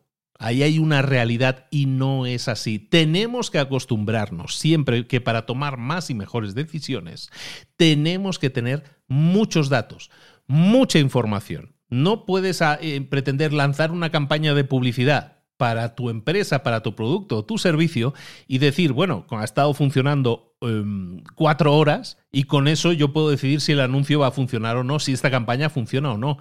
no eso es una ley de pequeños números en acción. Intentamos ver cosas donde no las hay para así evitarnos tener que arriesgarnos de más. ¿Vale? Eso es ley de los pequeños números. Y somos pésimos viendo estas cosas porque vemos este tipo de secuencias pequeñas y nos damos cuenta de que ahí hay cosas cuando no es así. Eso funciona en los deportes.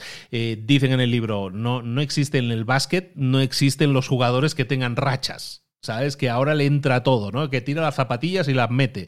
Eso no es así. ¿Vale? Eso es es parte del tema aleatorio y si utilizas un análisis más grande de ese jugador durante toda una temporada, durante toda su vida deportiva, te das cuenta de que esas rachas son totalmente aleatorias, que no es que tenga la mano caliente. Vamos. Entonces, eso son cosas que tienen que ver con la ley de los números pequeños que tenemos que tener en cuenta porque tendemos a pensar que hay cosas donde no las hay y eso afecta negativamente a tus decisiones, porque no estás utilizando grandes números para tomar mejores decisiones. Es decir, tus decisiones no las estás apoyando con un gran número de datos, sino que tiendes a ver cosas donde no las hay porque tienes un pequeño dato, un pequeño grupo de datos que lo confirman. Error, sesgo cognitivo. Otro sesgo cognitivo que nos afecta, sobre todo cuando hablamos de números, es el anclaje. Cuando nosotros establecemos anclas, anclajes, eh, es un sesgo cognitivo que hace que nosotros dependamos siempre de una pieza de información inicial para tomar decisiones. Es decir, tomamos decisiones basados en el número inicial que nos dieron. Un ejemplo. Eh, yo creo que se entiende muy fácil, ¿eh? pero mira, un ejemplo. Eh, pillaron a dos grupos de estudiantes. A un grupo le preguntaron si Gandhi había muerto antes o después de los 144 años de edad. Y al segundo grupo le preguntaron, oye, ¿tú cuándo crees que murió Gandhi? ¿Antes o después de cumplir 32 años de edad? A ambos grupos le hicieron la misma pregunta, a uno le dijeron como pieza inicial de información 144 años y al segundo grupo le dijeron 32 años. Luego le preguntaron, le preguntaron al grupo, bueno, estima a qué edad murió Gandhi en realidad.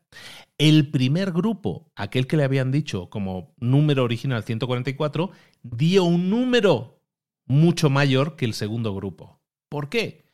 Porque nosotros tendemos a pensar, se nos ancla la información numérica siempre con el primer número que nos digan.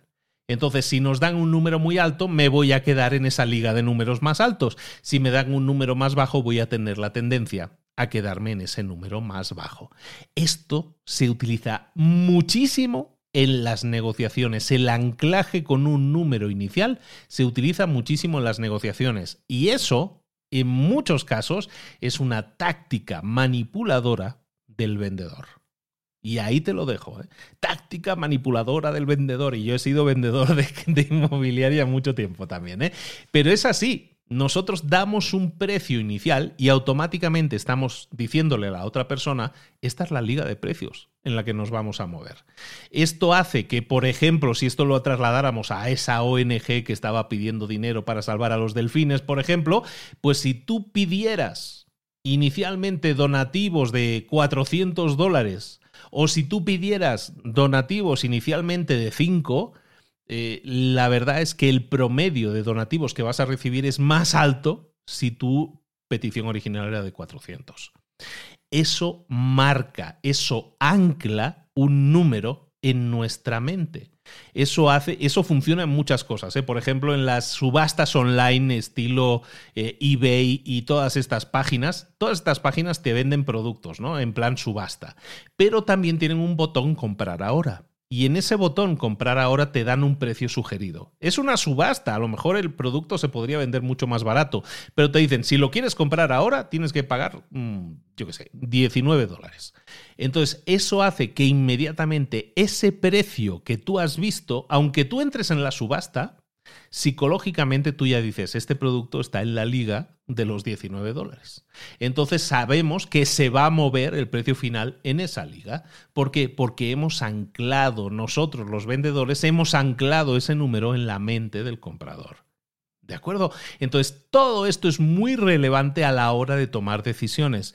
El número que nosotros damos siempre el primero es el número que va a quedar anclado en la mente de esa persona. Y es muy importante conocerlo porque entonces en una negociación eh, básicamente estamos expuestos a esos números y nuestro sistema 2 se activa en este caso, que es el de los números, es el de los cálculos más profundos y tal, y el sistema 2 se activa, pero se activa tomando como referencia lo que hemos recibido en el sistema 1, que era ese número de base, ese anclaje que nos han dado.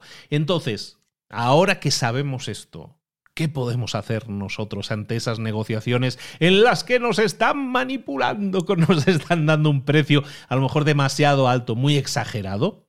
Eh, me vino a la mente ahora, hay un libro que se llama El negociador, un libro aquí en México muy conocido, escrito por Arturo Elías Ayub, muy conocido Arturo Elías, un saludo desde aquí. Y en ese libro empieza Arturo eh, hablando precisamente de un viaje que hicieron a Egipto, al Cairo, al, a ese mercadito tan famoso que se llama Han el Jalili, en el que efectivamente utilizaron esta técnica de anclaje en él.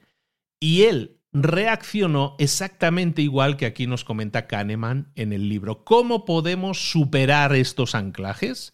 Si nos dan un número extremadamente alto para empezar una negociación, como le dio a Arturo el vendedor en Halen el Jalili, le dio un número extraordinariamente alto. ¿no?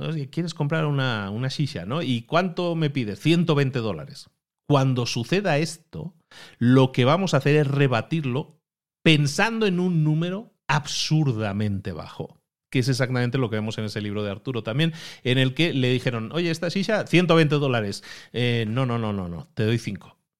¿Sabes? Y automáticamente estás batallando en el sentido contrario contra ese anclaje. Al hacerlo de esta manera es la única forma en la que vas a poder ajustar de nuevo los precios en una liga que probablemente vaya a ser promedio o va a ser ligeramente cercana a ti. ¿Por qué? Porque estás rebatiendo esos números. Estás pensando con el sistema 2 y no estás aceptando ese anclaje, ese sesgo cognitivo que te están imponiendo. ¿Qué te parece? Y así también te aconsejo que leas el libro de Arturo, que también tiene unas cuantas lecciones muy interesantes. Otro sesgo que nos afecta gravemente a la hora de tomar decisiones es el sesgo de disponibilidad. El sesgo de disponibilidad, muy conocido también, es básicamente que la disponibilidad es aquello que tenemos más a mano. ¿Eso qué quiere decir? Que tendemos a tomar decisiones basándonos en aquello que recordamos como más cercano. Aquello que percibimos como más fresco en nuestra mente, pues eso hace que tomemos decisiones basado en eso que está más cercano en nuestra mente. O aquello que, nos llama más la atención, también puede ser, ¿no? Y eso se clava más en nuestra mente. Eso se manifiesta en una serie de, de formas muy interesantes. Hay eventos que disparan eh, emociones por ejemplo, los atentados terroristas, disparan emociones mucho más fuertes, mucho más vívidas que a lo mejor otros eventos que a lo mejor matan a más gente. O sea, los ataques terroristas, o sea, a lo mejor no matan a tanta gente como la diabetes. Pero claro, como los ataques terroristas generan esas emociones tan fuertes de sorpresa de ¡Ah! el avión, no sé qué. Bueno, pues todo eso es mucho más fuerte emocionalmente a lo mejor que la diabetes, ¿no? Entonces hace que sobreestimemos la importancia de algunos eventos que a lo mejor son más provocativos, más llamativos, frente a otros que no lo son tanto. También el sesgo de disponibilidad hace que nosotros le demos más prioridad a eventos que tengamos más frescos en la mente y por lo tanto tendemos a juzgar como más importante aquello que ha pasado hace poco que aquello que ha pasado hace mucho tiempo. El, tema del virus, pues a lo mejor este virus ha matado a 3 millones de personas o 2 millones de personas y para nosotros esto es lo más grave, pero a lo mejor hace un siglo hubo un virus que mató 50 millones de personas. Pero bueno, como es más lejano, pues no lo vemos tan grave, ¿no? Nos impacta más porque es un evento reciente. Luego, muchas veces las imágenes más vívidas, ejemplos visuales muy, muy fuertes, eh, eso eh, nos genera ese sesgo de disponibilidad de una forma más fuerte. Es para nosotros mucho más fácil recordar una pintura que recordar pasajes de texto, por ejemplo, ¿no? ¿Por qué? Porque en la imagen se nos adhiere más, se nos queda más grabada, ¿no? Entonces, todo esto afecta nuestro sesgo de disponibilidad. Todo aquello que vemos como más fresco en la mente, al final, por resumirlo de una forma, hace que lo veamos como más cercano y eso hace que ese sesgo de disponibilidad nos afecte profundamente, por ejemplo, en los medios. Los medios de comunicación utilizan el sesgo de disponibilidad para machacarnos vilmente una y otra vez, repetidamente, con la disponibilidad de una determinada información. Concentran una inversión publicitaria para que en esos días en que van a lanzar esa, esa promoción, no veamos otra cosa en cualquier parte que esa promoción, ¿vale? Y todas las herramientas de marketing hoy en día están destinadas a la repetición, a machacar a la persona hasta que reciba ese mensaje y por el sesgo de disponibilidad diga, está bien, lo voy a comprar, no paro de verlo en todas partes, esto debe ser lo bueno, lo que yo necesito. Me engaño muchas veces comprando algo porque creo que lo necesito y es simplemente sesgo de disponibilidad. Me lo han machacado tanto que lo tengo tan fresco en la mente que, bueno, pues tomo la decisión de comprarlo. ¿De acuerdo? Es muy importante que detectes siempre este tipo de sesgos porque hacen que tomes decisiones que muchas veces no son las mejores. ¿Cuál es el antídoto? ¿Cómo podemos gestionarlo? Bueno, pues la conclusión al final es que nosotros tendemos a, buscar esas preguntas heurísticas que decíamos antes, esas preguntas más fáciles, y siempre vamos a buscar en nuestra mente aquello que tenemos más fresco, más vívido. Entonces, eh, la corrección a todo esto no es fácil, pero tenemos que ser conscientes de que eso está sucediendo y cuando nosotros estimemos algo, no nos quedemos solo con la imagen más reciente. Por ejemplo, si tú quieres cambiar de trabajo, y a lo mejor tienes muchos factores a favor o en contra, pero sobre todo lo que tienes más fresco en tu mente es que has tenido una discusión con tu jefe y es en esa discusión tú buscabas un aumento de sueldo y no te lo han dado. Y entonces, claro, te sientes fatal y estás diciendo, pues sabes que yo me voy de esta empresa, yo me voy de esta empresa ahora mismo. ¿Por qué? Sesgo de disponibilidad. Estás tomando esa decisión con tu sistema 1 basándote en aquello que está más fresco en tu mente. ¿Cómo lo podemos tratar? Bueno, tratarlo no es tanto la palabra a lo mejor, pero sí lo que podemos hacer es ser un poco más justos y hacer un listadito. Esto es muy, muy típico de la gente que te dice, haz un listadito de los pros y los contras de las cosas. Pero es que es exactamente así. Y lo que vamos a hacer es hacer un listado, por ejemplo, en este ejemplo de, ¿me voy de la empresa o no me voy de la empresa? cosas a favor y cosas en contra de una y de otra cosa. Y lo que vamos a hacer es, es darle puntuaciones a todas esas razones en pro y en contra de la decisión. Y de esa manera lo que vamos a hacer es tomar decisiones balanceadas, numéricas, estábamos hablando de los números, vamos a darle puntuaciones a cada cosa y eso nos va a permitir ser más justos. Si solo tuviera en cuenta la discusión que acabo de tener con mi jefe, probablemente diría, pues venga, a, a parir, me voy por ahí. Pero en este caso, lo que estoy haciendo es teniendo en cuenta, oye, y este entorno de trabajo en el que estoy, los compañeros los adoro, los quiero con locura. Si me fuera, los nuevos compañeros no, no serían tan cercanos a mí. Pues eso a lo mejor puede ser un, un punto en contra. ¿Qué tanto valoro el entorno que tengo con mis compañeros de trabajo. Todo eso va a hacer que pueda tomar una decisión mejor formada, que detecte que tengo un sesgo de disponibilidad, es decir, que me estoy quedando con lo último que me ha pasado y no estoy viendo la imagen completa, los pros y los contras de las cosas. Es decir, me dejo llevar por el sistema 1, por el sesgo cognitivo en el sistema 1, y lo que yo te estoy diciendo es, no, no, no, aterriza eso al sistema 2, haz tus pros, tus contras, tu cosa numérica, para saber entonces si me tengo que ir de la empresa o no. Que tu decisión sea más formada, más evaluada, que tenga sentido dentro de un contexto mucho más amplio que lo más reciente de acuerdo al sesgo de disponibilidad. Para terminar con esta parte del libro, simplemente saber que tenemos que ser conscientes de estos heurísticos, de estas cosas que nosotros estamos adaptando como pensamiento fácil, en vez de enfocarnos en un pensamiento más complejo que nos lleve a tomar mejores decisiones. Básicamente, la forma, el resumen de todo esto, es intentar siempre un acercamiento metódico a la forma en que nosotros predecimos las cosas, a la forma en que tomamos las decisiones. Aunque eso no siempre va a funcionar. Si nosotros fuéramos siempre metódicos, probablemente no haríamos nada. no tomaríamos ningún tipo de riesgo. Por ejemplo, em, teniendo en cuenta los altos índices de divorcio, probablemente nadie se casaría, porque si la gente fuera metódica a la hora de analizarlo, diría, ostras, es que pues el 60%, no sé cuánto, ¿eh? me lo invento, el 60% de las parejas se divorcian.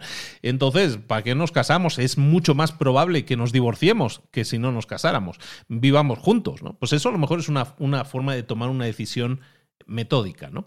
Pero ahí es donde muchas veces interviene nuestro sistema 1 y decimos, no, no, nos dejamos llevar por, lo, por el amor, ¿no? Por la pasión del momento y decimos, pero eh, sí, las estadísticas están en contra, pero eh, nuestro matrimonio va a triunfar contra viento y marea y va a superar estas estadísticas desfavorables. El nuestro sí que va a funcionar, ¿no? Eso es sistema 1 total. Estamos hablando de intuiciones que no están basadas en ningún dato, simplemente nosotros tenemos confianza, tenemos seguridad en esta decisión del sistema 1. Está bien, está bien, lo único que tenemos que hacer es ser conscientes, por lo menos, de que estamos asumiendo cosas de que no estamos tomando decisiones a la torera, sino que sabemos la decisión que estamos tomando, pero sobre todo conocemos también lo que está en nuestra contra. Es decir, hemos sopesado ambas opciones, que eso, al fin y al cabo, es sistema 2. Lo hemos evaluado, lo hemos sopesado, pero al final nuestro corazón es más fuerte que nuestra mente. Eso es sistema 1 imponiéndose al sistema 2 y está bien, mientras hayas utilizado el sistema 2 también en ese proceso de decisión. ¿Sí me explico? No, esto no es un libro en el cual vas a encontrar la respuesta clave a, acertar siempre en tus decisiones, pero simplemente lo que estamos buscando es que tomes mejores decisiones en, la, en las que intervengan el sistema 1 y el sistema 2. Y sabéis una cosa, lo vamos a dejar aquí. Vamos a hacer una segunda parte de este libro. Eh, pensaba que lo podría manejar, pero la verdad ya llevamos la hora y media de episodio y apenas hemos rascado, hemos casi completado la primera parte. Nos falta manejar el exceso de confianza, que es un tema que también quería tratar contigo. El exceso de confianza que va a terminar con esta primera parte, que estábamos hablando un poco de, del pensar rápido, sesgos cognitivos, todo eso, para entrar en este nuevo episodio que, pues ahora sí, por razones obvias, tenemos que extenderlo a un segundo episodio y que vamos a ver la próxima semana. En este próximo episodio vamos a ver cómo manejar el exceso de confianza. La teoría eh, de los prospectos, que es muy interesante y que es una de las grandes teorías que maneja Kahneman y que, y que básicamente tiene que ver con la gestión del riesgo Y vamos a terminar hablando de la felicidad y de la sensación de felicidad que a veces tenemos y que a veces tiene que ver más con los recuerdos que con otra cosa. Eso lo vamos a ver también en el próximo episodio. ¿Te parece? De esta manera, todo lo que te he dejado aquí hoy en este episodio te tiene que funcionar, te tiene que hacer clic sí o sí en el cerebro. Y ojalá y así sea. He intentado ligarlo con cosas muy aterrizadas, con cosas que tienen que ver con tu día a día. Porque conocernos a nosotros mismos es el primer paso para impactar positivamente al mundo. Porque igual que nosotros debemos entender cómo pensamos, también es nuestra obligación entender cómo piensan los demás para buscar más y mejores conexiones de calidad. Y eso es lo que estamos intentando provocar aquí y con este libro del premio Nobel Kahneman y que vamos a continuar viendo en el próximo episodio de Libros para Emprendedores. Recuerda que tienes ciento y pico, ya cerca de 200 episodios de Libros para Emprendedores con resúmenes de libros tan fantásticos como este. Y todos ellos tienen un único objetivo, ponerte ideas, sembrarte ideas en la mente que te sirvan para pensar despacio, pensar bien en aquello que puedes aplicar en tu vida y que sume y que genere un cambio positivo. Este, este resumen, te soy honesto, este resumen que estamos finalizando en este momento, este episodio que estoy terminando de grabar en este momento, estoy ultra satisfecho de cómo ha quedado. Espero que a ti te, funcione exactamente igual, porque creo que te he dado muchas claves que te van a hacer entender de forma diferente cómo pensamos, cómo piensan, cómo podemos ayudar e implementar esto en nuestra vida. Ojalá y así sea. Pero por si acaso, para asegurarme de que a mí me ha gustado, pero también te ha gustado a ti, te pido un favor. Vete a Instagram crea una story y ahí marca arroba libros para emprendedores. Si empiezas a escribir arroba libros ya te voy a aparecer por ahí.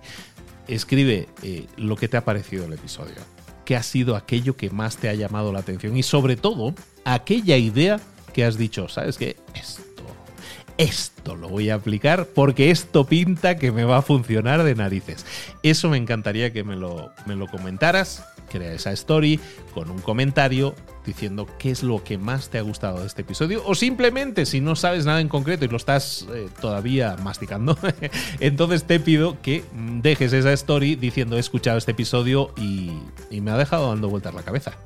Eso también me sirve. Pero si, sobre todo etiqueta arroba libros para emprendedores para que yo lo sepa, yo lo leo, yo manejo mi propio Instagram entonces esos mensajes a mí me llegan y de verdad que me ayudan para ver si incluso durante esta semana podemos mejorar algo, cambiar algo, meternos en algún tema más, más concreto dentro de esta segunda parte que vamos a hacer del libro Pensar rápido, pensar despacio de Kahneman.